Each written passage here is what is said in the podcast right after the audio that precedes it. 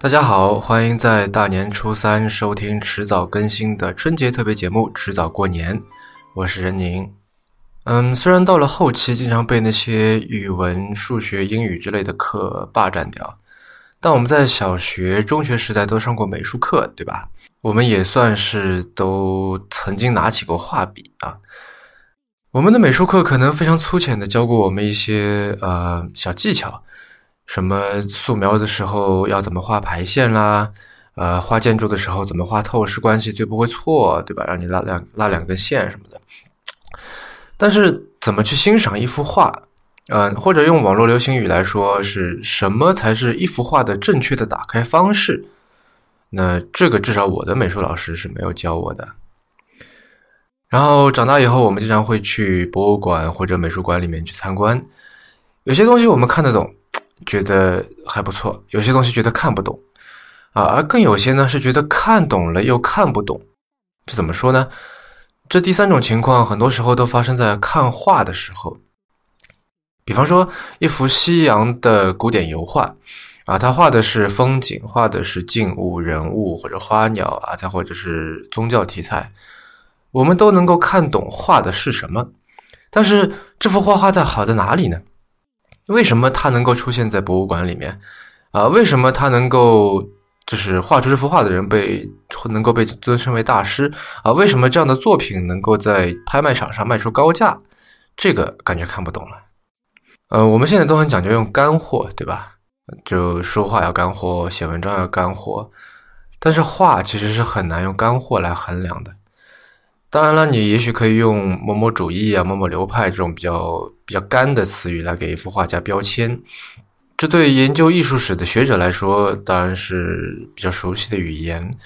但是，这对于站在一幅画前面的观众而言，普通观众而言是没有任何意义的。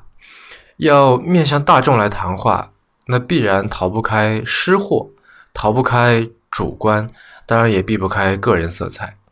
呃，比方说陈丹青在《看理想》里面做的那十几集《局部》，那他也是谈美术、谈画，啊，谈他对于画的欣赏，谈他画对于画就是画的理解啊，他跟画家的交往的故事，然后某一幅画对他的影响，啊，以及说以前看过哪幅画，现对他来说有什么，怎么说呢？就是现在再回去看啊，谈回忆等等，嗯。我觉得这是谈论一幅画对于大众而言，对于我们这些普通的欣赏者而言的一种正确的角度。那么，迟早过年要给大家介绍的第三本书，来自一位动画导演，他就是大名鼎鼎的吉普力工作室的高田勋。今天要说的是他的书，题目叫做《一幅画开启的世界》。那我们先来闲话几句。吉普力工作室和高田勋这个人吧，有一个现象哈，吉普力工作室的作品啊，除了高田勋，还有其他几位导演啊，比方说已经去世的近藤喜文，他们的作品说起来，在普通人的心目中，经常被安上宫崎骏的名字，那可能是因为宫崎的名气太大了啊。不过这个情况对于高田勋来说，可能会更加委屈一点，因为他比宫崎骏要年长六岁。而且他曾经是宫崎骏在东映动画公司的前辈和曾经的老上级，也是吉普力工作室的，嗯，按照现在的说法叫做联合创始人吧。啊，他也是除了宫崎骏之外，工作室里面作品最多的人。然后他的作品很少有强烈调动观众情绪的高潮段落，嗯，所以他的作品更像是散文。然后看他作品的观众心里往往有一种疑惑，就感觉说，哎，就这样结束了。啊，就淡淡的，没有高潮，没有什么典型的好莱坞三段式，或者说中国人说的这个起承转合，啊，哎，就这么结束了。尤其是在这个《萤火虫之墓》里面，我第一次看这个电影的时候是在高中，那时候我买了呃标题叫做《宫崎骏全集》的一大盒盗版 DVD，然后看的时候就觉得这个片子感觉有点不太对，好像跟宫崎骏其他的片子不太一样。然后来看字幕，我才知道哦，监督高田勋，我才知道了高田勋这个人。嗯，其实高田勋对于吉普力来说非常的重要啊，因为吉普力成立的初衷当初是想走双头并治的，也就是说，宫崎骏和高田勋他各带领一个团队，然后间隔的推出新作，就今年是你上，明年是我上，这样，嗯，这样可以保证工作室每年都有新作问世嘛，对吧？但可惜的是，最后这个想法没有能够实现。然后本来想在一九八七年上映的《萤火虫之墓》，也就是高田勋的作品，最后延期到一九八八年上映，变成跟宫崎骏的《龙猫》在打对台，然后两边抢票房，结果呢两边票房都一般。那虽然都是吉普力的出品哈，但是高田勋跟宫崎骏还是挺不一样的。嗯，比起宫崎骏的偏爱幻想题材，高田勋呢更喜欢拍现实题材。呃，萤火虫之墓啊，岁月童话这些就不说了。即使是平城离合战啊，这是一个比较早期的一部作品，带有非常浓重的幻想色彩。即使是这么一部作品，他也在试图要拍出写实感。呃，而且宫崎骏对于某些意象有一种怎么说？我觉得是算特殊的执念吧。啊，比方说坚强的女性啊，啊，比方说都有飞行这些元素，对吧？有红猪也好，这个呃天空之城也好，等等。啊，再有就是说，他的电影里面一般都会有两个阵营或者两个世界，呃，两种价值观的比较尖锐的对抗。嗯，有些艺术评论家就是说，这个坚强的女性这个意象来自于宫崎对于母亲的眷恋，啊，飞行呢是来自于他对这个父亲执念、父亲的职业的一种致敬也好、怀念也好，啊，然后顺便说一句，就是吉普力工作室吉普力这个名字就是来自一种呃二战时候的这个飞机的绰号，啊，然后我们知道。如果对车比较感兴趣的朋友都知道，这个玛莎拉蒂这两年也出了一款车，也叫这个名字。然后两个阵营、两个世界的对抗，这个是据说是来自于宫崎骏在青年时代所经历的啊，在世界范围内的呃两种意识形态的抗争。嗯，与此相比呢，高田勋则更随性一点，除了说他比较喜欢写实的题材。啊，很难看出他有什么在作品里面出现的固定的意象。然后我还发现有一个现象哈，就是宫崎骏喜欢找久石让来做原创音乐。我们都知道他们俩合作出过很多非常经典的电影音乐。嗯，然后吉普力工作室其他人啊，有的时候喜欢用现成的歌曲，比方说高田勋在《萤火虫之墓》里里面用了这个《Home Sweet Home》，还有用的是一个我没记错的话是一九。二几年的一个录音版本，哇，那首歌在那个片子里面响起来的时候啊，配合剧情，那真的是 令人热泪盈眶了啊。然后他的这个《岁月童话》里面改编了《The Rose》啊，然后近藤喜文的《侧耳倾听》里面改编了 John Denver 的那首特别有名的《Country Road Take Take Me Home》，效果也非常好。呃，那么说回今天要推荐的这本书吧，啊，一幅画开启的世界。是由湖南美术出版社出版，然后普瑞文化策划的。普瑞文化算是比较新的一个文化策划品牌吧，做出版的。啊，他们以前出过古川俊太郎的诗集呀，呃，还有辛波斯卡的《万物静静默如谜》啊，他们还出过王树的《造房子》这本书，还找了杨林清来做设计，啊，挺不错的。啊，然后一幅画开启的世界，呃，普瑞文化出的是一个精装本，然后翻译者是框框。他翻译的，嗯，呃，还可以吧，至少可以看出做了不少研究啊，很多专有名词都做了考证。嗯，但是我想提个意见是，这本书的封面设计非常的糟糕。日本的原版其实分为日本篇和海外篇两本单行本，然后一本是大红，一本是墨绿的，封面设计非常简单，但是感觉很有品味。中文版的封面，在我看来，我感觉是毫无创意、毫无品味啊！基本上就是把那个这本书里面所提到的那些画的里面的元素提出来，铺在封面上，就这样结束了啊！感觉像像是赶工赶出来的学生作品。然后最后我想再提一下的是这本书的标题啊，它的日文原标题叫做《一吉马伊诺埃卡拉》。呃，直译的话，基本上就是 from a painting，或者说就是从一幅画开始，呃，或者说从一幅画谈起。因为高田勋在这本书的前言里面也写了，啊，他写这本书就是想谈谈画作本身，或者说围绕他的一些想法。一幅画开启的世界，这种说法虽然会比较宏大哈，比较可能能够吸引人眼球，但是，嗯，我觉得稍微有点夸张的嫌疑吧。那我们切入主题来谈谈这本书的内容。让我们来看看高田勋是怎么看画、说话、写画的啊。那我们以书里面《飞蛾之舞》这篇为例，这是我最喜欢的一篇，呃，因为这是相对来说最诗的一篇。在谈这幅画之前呢，高田勋是首先是从自己的童年或者说少年时代开始说起。《飞蛾之舞》是我邂逅的第一幅颗粒作品，当然是复制品。我将当年的原物找了出来，放在书桌上，此刻正注视着它。这是昭和五年发行的《世界美术全集》第三十五卷的卷首插图。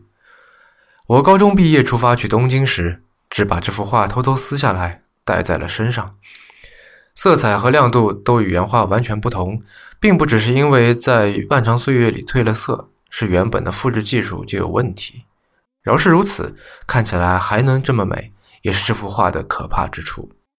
气派的手工装订版《世界美术全集》共三十六卷，放在当时也算是划时代的出版物。然而，彩色的飞页插图在各卷当中也就只有那么几页。气派的手工装订版《世界美术全集》共三十六卷，放在当时也算是划时代的出版物。然而，彩色的扉页插图在各卷当中也就只有那么几页，剩下的全是黑白印刷。尽管如此，它与丛书《日本儿童文库》和《数十全集》一起，都算是战后我家的至宝。在冈山市的空袭中，我家的房屋尽数烧毁，但哥哥仍是用大板车把他们送到了农村，寄放在那里，才令他们免于损毁的命运。西洋绘画的别卷飞页图是透纳的与蒸汽和速度。对蒸汽机车特别着迷的我们，曾一面惊叹，一面反复看了好多遍。飞蛾之舞在我少年时代就以其现代绘画的崭新魅力，初次开启了我的双目，对我来说是相当重要的作品。然而遗憾的是，最近出版的颗粒画集里却完全看不到它。或许其他的魅力之作、重要代表作数之不尽，因此在甄选的时候，无论如何总会漏掉它。虽说藏于日本的颗粒作品当中，恐怕它是最少开始被我熟悉和亲近的一幅。当我想在专栏连载中选择谈一谈颗粒时，首先浮出脑海的就是它。今日在看了无数次画展，透过许多册画集浏览了大量克利的出色作品之后，这幅画也算不上我特别钟爱的一幅。不过，借着现代印刷技术的便利和此刻的一点机缘，我觉得是个让此画重见天日的好时机。而且，我发现收藏它的爱知县美术馆在官网上公开了它的拷贝。再一次仔细观赏飞蛾之舞，令我感到震撼。它比我所以为的要更加深刻。好，那么这么一幅令人印象深刻的画，哈，究竟是怎么样的呢？然后他就开始描述了。即使放在同时期的作品中，它也依然显得朴素而单纯。层次美丽且具有深度的格子形色块之上，飞舞着一只拟人化的线描的鹅。克利有许多小尺寸的作品，这幅也只有五十乘三十二厘米。鹅的描线是用油彩翻印的新技法，从一九二二年起到一九二三年试画了好几张而绘成的，以油彩制作出了碳晶画的感觉。将油画的油彩面向下敷在水彩纸上，而后用铁笔将线条轮廓刻印到水彩纸面上，最后再用水彩润色完成。画面上好似污垢的那些纹路，据说是转印的时候手按在纸背上粘上去的。这幅画很明显，必定是在脑中想象着动画片里我们称之为精灵的生物震动翅膀时的模样，而后复制出来的。中央贯穿了画面顶部和底部的光明之中，飞蛾一边扇动着翅膀，一边挺胸抬头，身体反仰成弓形，向上飞升。然而，克利特有的六支矢量箭头束缚了它的移动，尤其是钟摆一般坠向下方的长箭头发挥着重力的作用，使鹅无法继续向上飞翔。这是一个用力抵抗的瞬间，他的脸庞因头发被牵扯而扬起，嘴唇紧抿，屏住了呼吸，眼睛望着憧憬的天空，扇动着翅膀，突然抵抗。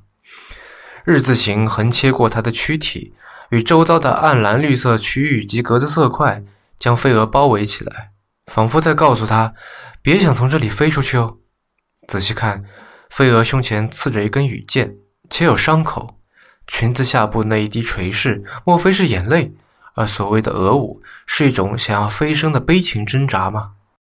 呃，然后他就开始说，这幅画现在来看，感觉好像跟小时候、跟少年时代看的有点不太一样。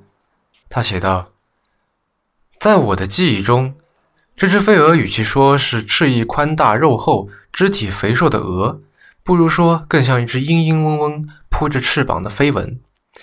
我胡乱认为，那只箭头是一种对蚊香广告的联想。”就连飞蚊手中的这刺向中央下方，让人觉得像是一杆标枪的凌厉箭头，也仿佛作为一种反作用力，帮助飞蛾下定决心去跳跃和飞升。实际上，今天重新审视它，尽管它在飞跃，却并没有被束缚，而是如同一个坠着箭石的鹅，正决然不屈地向上跃起的瞬间。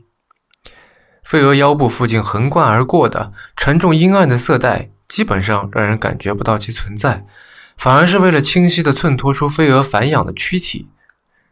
虽然线条未曾改变，但我与我之前对这幅画的印象竟也如此迥异。那我们很多时候可能自己也有这样的感受，对吧？小时候呃看了一个什么东西，然后有一个印象，长大以后再回去看，哎，发现完全不对了。那这个时候哪一个印象或者哪一个认知才是正确的呢？才是应该有的呢？这个时候，我们可能会回到这个本源啊。那么高田勋也是一样，他就跑去看了一下原作。那么原画看起来究竟怎样呢？我走访了爱知县美术馆，第一次面对面领略了真迹。感觉上，它比我以为的尺寸要大，色调朴素，但本身有种飒爽之气，颇值得一看。它不像美术馆官网和画册上看到的那样暗不过于浓重，亦不显阴郁。与其说是蓝色，倒不如说是微妙的泛着绿意，连微小的细节也能瞧得分明。比起大约两年前如愿以偿参观克利作品的大本营伯尔尼美术馆那会儿，我体会到了更深、更不一样的满足感。绘画这种东西，还是得欣赏原作。在美术馆里，看来这幅画算是明星作品，有超过原画尺寸的大幅海报出售，我当然买了。好，就把那张搅扰我多年的世界美术全集的扉页图，连同记忆一起收进香笼深处吧。嗯，然后念完这段，我想，呃，平行的移开去说一下陈丹青。陈丹青在他的《无知的游历》那本书里面提到了特列季亚科夫美术馆啊，然后这个这个美术馆在这本书的，也就是在这个高天勋这本书的第一篇《圣三位一体》里面也提到了。陈丹青是这么写的：那天下午步入莫斯科特列季亚科夫美术馆，忐忑而平静。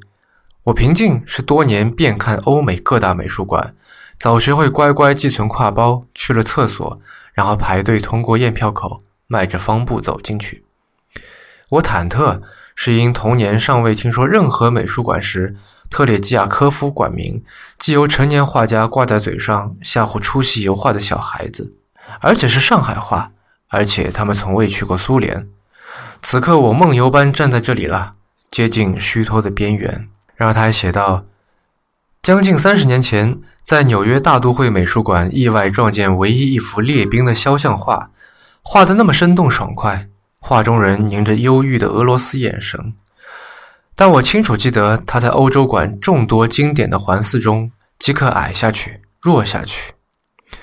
怎样伤心啊！幻灭的一瞬，虽然这幻灭早经退远，不复刺痛我了，但总得拔除，或者妥善安顿列兵和苏里科夫射入我青春记忆的子弹。他早与我的血肉长在一起了吗？总之，我将确认该怎么办。啊，那同样的，高田勋在写《飞蛾之舞》这幅画的这篇文章，其实跟陈丹青的这个角度，或者说他选的这种。方式差不多，与其说是在介绍画，倒不如说是在谈画与人的关系。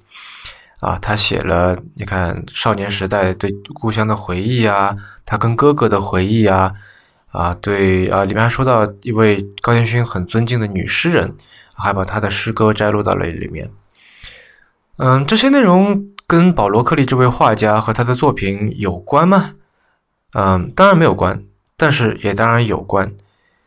没有这幅作品，这些记忆也就没有了重新泛起的契机和载体。而没有这些回忆呢，这幅作品对于高田勋而言也就失去了意义。啊，这个对于陈丹青，对于我们很多人来说，其实都是一样的。啊，那这个真的是画里有人，人里有画。啊，看过这本书，大家以后去博物馆、美术馆里面看画，应该可以多看一会儿了吧？您刚刚收听的是迟早更新的二零一七丁酉年春节特别节目《迟早过年》的第三期，也是迟早更新的总的第四十一期。这是一档以科技创新、生活方式和未来商业为主要话题的播客节目，也是风险基金 Once Ventures 内部关于热情、趣味和好奇心的音频记录。迟早过年作为特别系列，我们会在酒足饭饱之余啊，过年的时候来谈谈好书，聊聊阅读。啊，我们鼓励您给我们任何意见、问题或者反馈，也欢迎写邮件来给我们打打招呼。我们的电子邮箱是 embrace at weareones.com，拼法是 e m b r a c e at w e a r e o n e s 点 c o m。啊，我们的新浪微博 ID 是迟早更新 FM，然后迟早更新网站的网址就是刚才报的邮箱的后缀，您可以在页面右上角找到页面链接。您可以在官网上找到我们为每一期节目准备的详细的延伸阅读，希望您善加利用。啊，在这期节目里面，我也提到了一些视频、一些音乐，回头我也会把它们放在 notes 里面。如果您喜欢我们的节目，呃，可以在 iOS 内建的播客 App 或者各大播客平台去搜索“迟早更新”进行订阅收听。我们希望通过这档播客，能让熟悉的事物变得新鲜，让新鲜的事物变得熟悉。感谢收听，春节快乐！下期再见。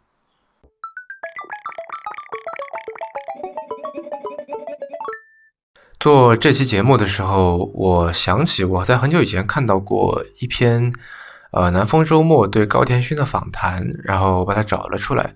然后里面有一段问答，我觉得还挺有意思的。呃，他这么说：记者问你来中国是什么时候？然后高田勋回答：一九八四年。《风之谷》是德间书店出品的，当时我担任宫崎骏的《风之谷》制片。拍完之后，作为奖励，我、宫崎骏和德间书店的编辑龟山修三个人去了中国。德间康快社长在中国人脉很广。我们先到了北京，那时中国刚开始四化，我们发现大家都在学英语。我们当时并没有穿西服，而穿的夹克，没有人穿成我们这样的，甚至都没有服务员来帮我们点餐。